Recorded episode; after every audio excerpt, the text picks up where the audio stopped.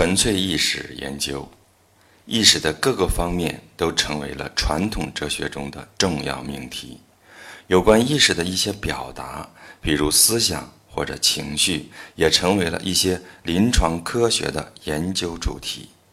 但是，对意识本身的本质，还是没有在广泛意义上进行临床研究。医学上，仅仅将意识推定为大脑的一项功能。这一点在下面这句话中有所反映。病人苏醒了，恢复了意识。这种惯常的狭隘的认识，都假定了意识是一种世俗的物理现象，且毋庸多言，不言而喻。其中一个反复为人所关注的命题是：人类意识深处究竟有些什么？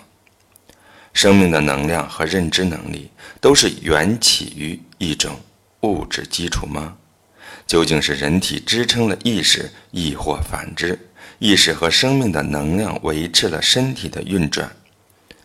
鉴于提问的角度是由发问者的因果规律这一成见界定的，发问者的意识层级就预设了答案的本质。对于问题，每个提问者都会有自己的答案，而他们的答案也反映了他们各自的意识层级。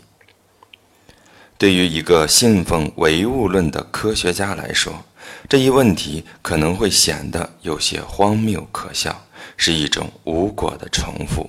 至于另一个极端的人，那些智者则认为这一问题是滑稽的。他们认为这一有限的视角甚至让人同情。普通人。则会认为双方的答案都有道理，或者相信传统的宗教教义对此问题的回答。所有关于生命、死亡以及意识终极命运的讨论，都必然反映了讨论所处的时代背景的差别。笛卡尔的著名论断“我思故我在”，反言之则是我存在，所以我思考。因为思考是有形的，所以笛卡尔是正确的。有形的东西必定都首先是存在的，所以才会有形。笛卡尔认为，只有意识是有形的时候，才会认识到自身的存在。但是历史上其他哲学家对此持有异议，他们通常声称意识无形无相，而实际上形。和相是产生于无所不在的矩阵之中的。现代物理学家对此表示认同，比如大卫·波姆就曾经提出过“封闭的宇宙”和“开放的宇宙”的概念。假设没有意识的存在，那形和相就无从理解。也许可以说，形和相是没有独立存在的知觉的产物。本身是转瞬即逝、受限制的，而意识却是包罗万象、无边无涯的。一个有着起始明确、转瞬即逝的事物，怎么可能创造出一个无形无状、包罗万象又无处不在的事物呢？然而，如果我们看到有限这一概念本身也仅仅是一种意识的产物，而这种意识又缺乏内在实际的支撑，那么谜底就昭然若揭了。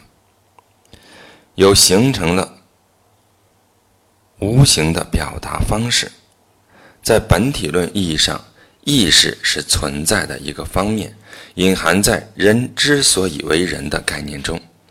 人性只是存在的一种表达方式而已。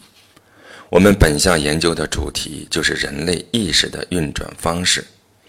虽然意识本身无法琢磨，但它却是人类自身固有的。对于本书而言，其目的就在于如何将意识与行为之间的关系，用一种准确的、有意义的方法，清楚地展示清楚。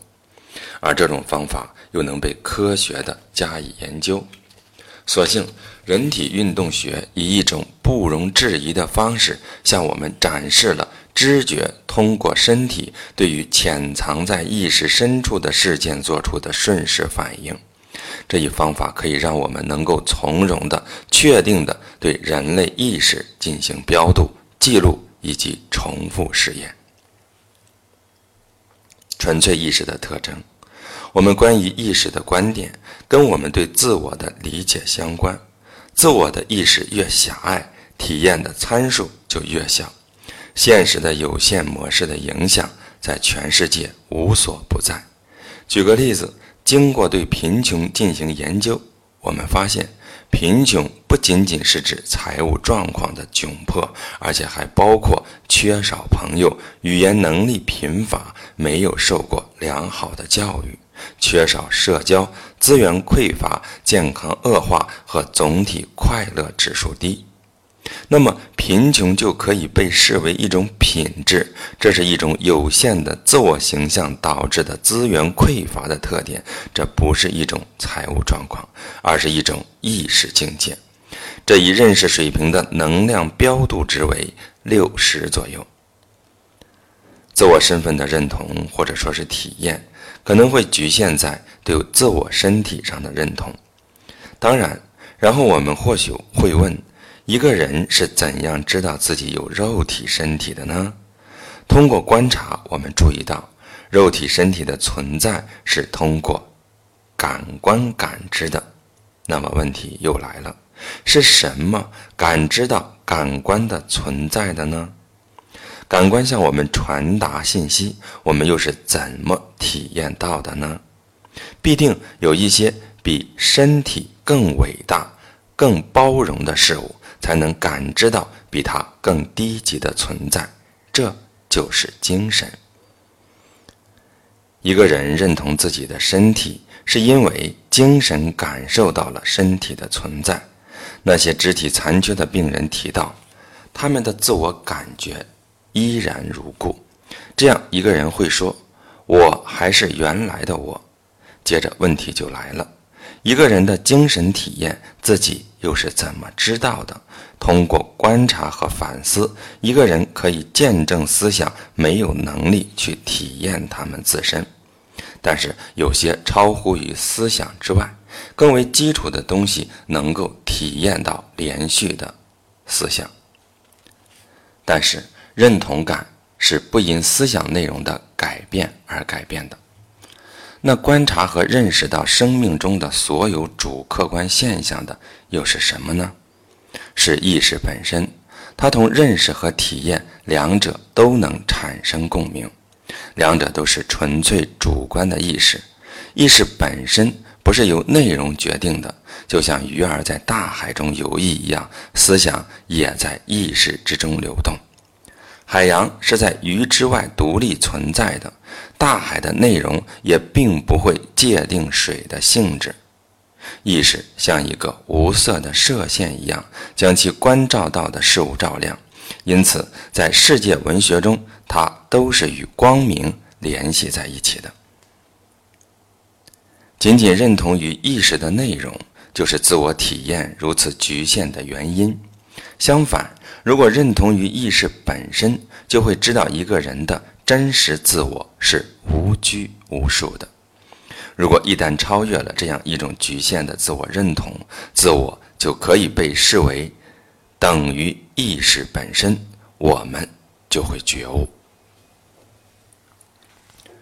纯粹意识体验的一个特点，就是一种永恒的感觉，或者说是感觉的永恒。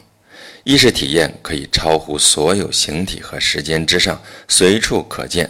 它被描述为是怎样，或者是存在，并且在宗教典籍中被称作个体存在。意识并不承认对立，后者只是个有限的视角。觉悟了的境界是合二为一。在这种状态下，没有对立与分裂。分裂只是一个局部视角的产物，是视角的一个偶然事件。在思想史上，相同的描述同威廉·詹姆斯在著名的吉福德讲座中所讲的一致。他将这一意识本身的体验描述为罕见、独特、不可言喻和超脱心意，一个会议的自由思想状态，完整、无所不包。无欲无求，超乎于仅仅是个性化的个人自我体验之上。纯粹意识的另一个属性，就是普通思想或者感情的升华，一种威力无穷的能量，无穷的悲悯，无限的温柔和无尽的爱意。在这种状态下，小我升华为大我，同时还伴之以对大我这一体验自我能力的根源的承认。这种将小我与大我相结合的认识，是在拔除有限的自我认同这一过程中的最高点。历史上对促进自我认识所必须要采取的步骤做了详细的描述，针对移除障碍。扩展知觉，给出了不计其数的方法和行为，在许多精神戒律的践行中都可以发现这一点。对于以上宗旨来说，共通的一个过程就是有限的自我认同的逐步消融。觉悟相对来说较为罕见。与其说是因为如上所述的必要步骤难以践行，还不如说是因为极少有人会对此感兴趣。现代社会更加如此。如果我们在大街上拦住一千个人，问他们：“你最大的人生愿望是什么？”又有多少人会说想要开悟？高级意识的当今认识，作为一个科学主题。对意识不断增长的兴趣，由首次召开的国际会议证实了。这一国际会议主题名为“关于意识的科学依据”，是于1994年4月12日至17日，在美国亚利桑那州立大学位于图森的健康科学中心召开的。这是一个跨学科的国际会议，与会者都是业内权威。然而，在为数众多的精彩发言和高深莫测的专业主题之中，很少有人对将意识视作一种纯粹的身体现象而对其进行的理性的唯物的这一解释产生质疑。其实，人类对于意识这一主题的研究方法，就像人类体验一样，千差万别，形形色色。我们顺便也引用了对于这一问题的现代调查中的许多具有前瞻性的观点，为了更清楚地阐释自己的结论，回顾一下对这一主题研究的当代思想演进历史，可以对我们有所帮助。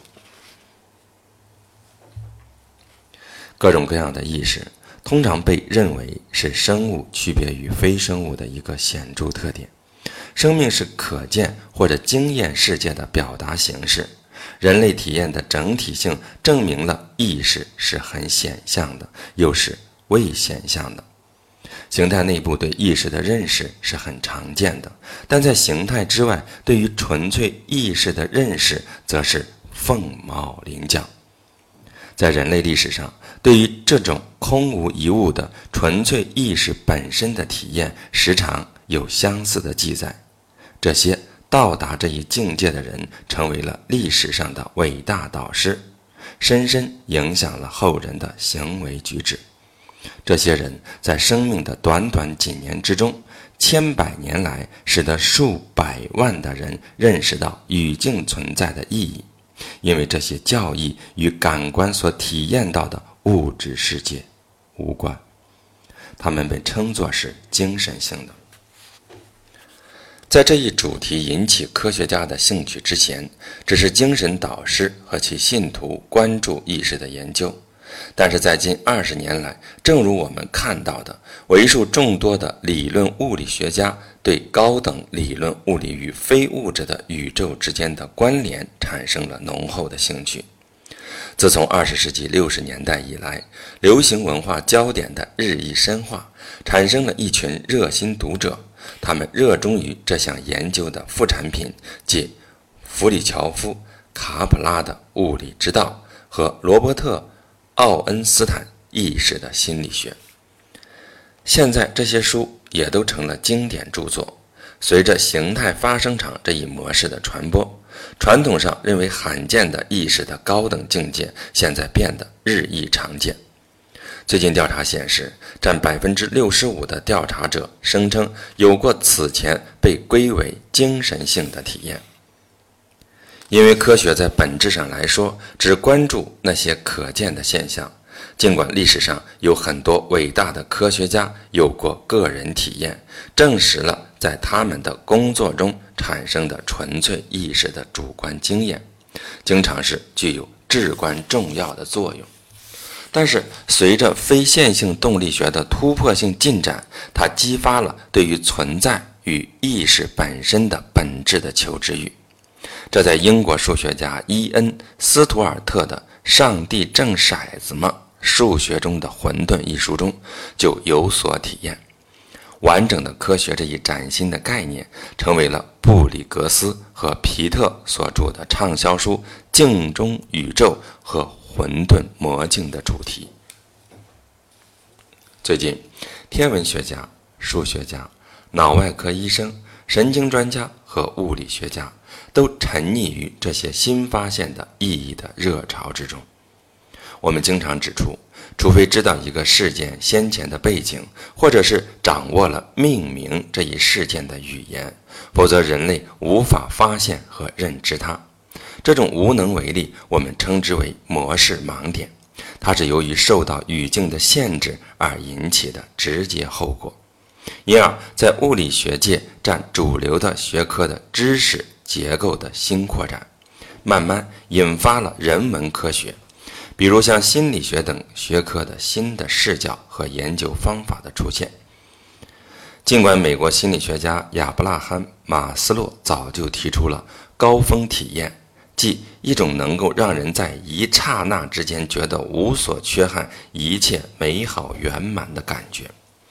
心理学的经典著作从未论及及意识到这一主题。当然，像威廉·詹姆斯的《宗教经验之种种》这种经典著作除外。这是研究精神体验的意识的一部心理学的典型著作。最终，超个人心理学超越了实验和临床心理学的局限，去探究那些纯粹主观的方方面面的人类体验。这些非同寻常的体验或者说能力，常被视为骗局或者幻觉，予以忽视，最终成为了超心理学研究的课题，试图通过实验来使得诸如感官、知觉之类的经验合法化。精神医学领域最初起源于试图解决人类行为和疾病中那些不可琢磨的事情，为其找到有形的原病因。作为医学的一个分支，精神医学同病理有关，它处理的几乎全部都是较低层次的意识，以及它们在神经生理上的关联。如是的意识是在精神医学的模式之外的，在医学界。那些着眼于长远的治疗过程，在他们的治疗策略中运用非传统的治疗方法的医生，后来被定名为身心医生。起初，这一称谓明显的弦外之意就是，他们是医疗机构中不够专业称职的一群。但是这一领域的先行者们所做的贡献，尤其是在心脏病人的康复以及运用祷告的方式加速手术病人康复方面，都需要得到严肃的认知。美国精神医学家伊丽莎白·库伯勒罗斯研究病人报告的死亡和濒死体验这一现象，为业界和公众所知。灵魂出窍经验也最终成为一个相对的显学，就像有的手术病人报告说，在灵魂出窍的时候，他们见证了自己整个手术的过程，并听到了手术室里的每一句话。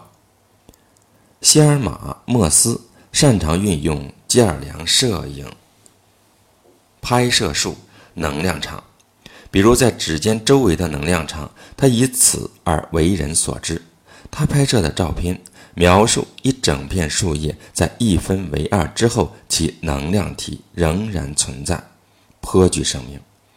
尽管传统医学不承认除了机械能、电能或者化学能之外的任何能量，但是随着许多医生开始学习针灸，针灸最终在美国卫生领域也获得了一席之地。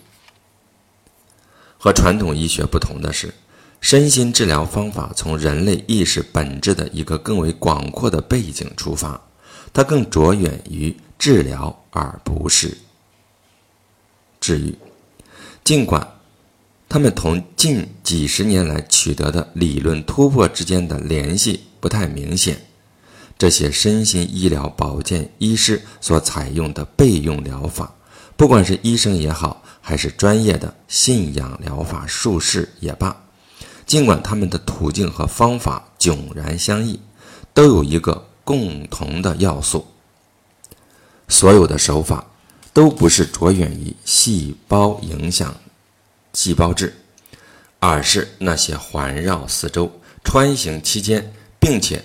决定了身体状况的能量场。在医学领域之外，我们经常提及的十二步骤自助小组的成功，深刻地证明了能通过实践意识原则获得痊愈。在荣格所著的书中，他首次在罗兰身上认识到，存在着一种能改变令人绝望的境况的能力。这一漫长的治疗过程。最终导致了世界范围内的匿名祭酒运动的产生，而这一运动恰恰就是高等意识境界中的荣格向罗兰介绍的那种深刻的精神体验，同觉悟带来的脱胎换骨的升华体验非常相似。也正是罗兰向比尔·威尔逊这位戒酒无名会的发起者传达的信息的根本意义之所在。值得指出的是，比尔·威尔逊将戒酒无名会的特点归结为心灵的语言。所有这些在人类智慧的理论研究和应用方面所做的种种开创性工作，都有一个共同点。我们或许还可以认为，他们都有一个共同的缘起。比尔·威尔逊从绝望的深渊中得到启示。并非是来自于某种概念上的理性，也并非来自其他任何对于自我的集中反思，而是来自于夜生至高等精神境界，来自于将自我提升至一个充满了无限光明和能量的所在。这种脱胎换骨的体验，使得数百万的人得以痊愈。而这仅仅是能量场标度值在六百及以上的那些伟人能量的证明而已。正是在这个水平，有形的意识体验开始转向无形，两者在此交叉。这一无形的能量，这一高等能量，是在全世界范围内开展的十二步骤自助疗法以及千百万个康复病例的基础。它同所有那些智力探索的偏远分支具有同样的能量源泉，这些分支已经没有太多的向前的推进能量，倒是在想尽办法熬过去。这就是纯粹意识的能量本身。